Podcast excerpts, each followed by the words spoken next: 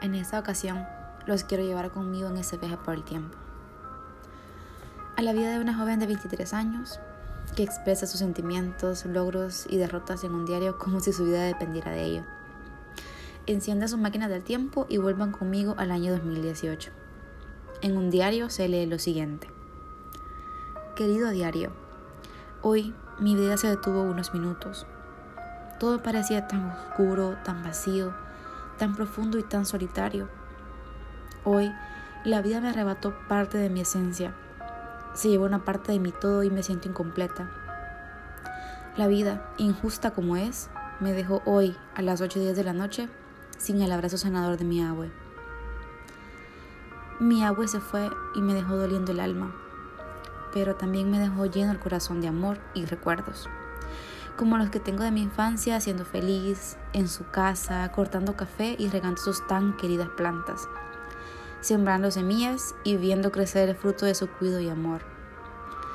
Los días en que me dormía a su lado y despertaba con el olor del café recién hecho y mi pan dulce favorito esperándome sobre la mesa, mientras una bocina sonaba el vioto de las palomas. O cuando cada Navidad organizaba competencias de baile entre todos sus nietos y nos regalaba dulces y dinero o cuando crecimos y ahora nosotros le llevábamos regalos y ella se los ponía o los usaba en el momento. Recuerdos, memorias, historias. Se ha tomado la decisión inconsulta de dejarme solo con eso y eso no me basta. Necesito sentir sus abrazos de nuevo, sus besos cálidos en mis mejillas, el sabor de su café especial. Estoy pasando un mal momento asimilando esto. No tengo sentido del tiempo para ese momento. No recuerdo haber llegado a mi casa y empezar a escribir de nuevo.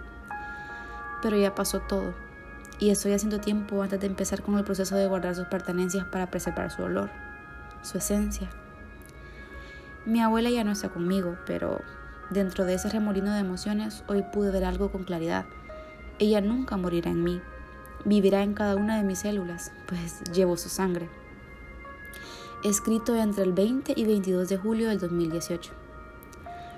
Volviendo al presente, me presento, soy Doris Portillo y actualmente tengo 26 años y soy la ya no tan joven que escribía su vida. Ah, debo confesar que mi amor por el café empezó a una edad inadecuada y fue gracias a mi abuela. Así que hoy, tomándome un café sentada en mi cuarto, como cada tarde me lo imagino que conmigo y me hace muy feliz. Porque bien dicen que nunca muere quien no se olvida.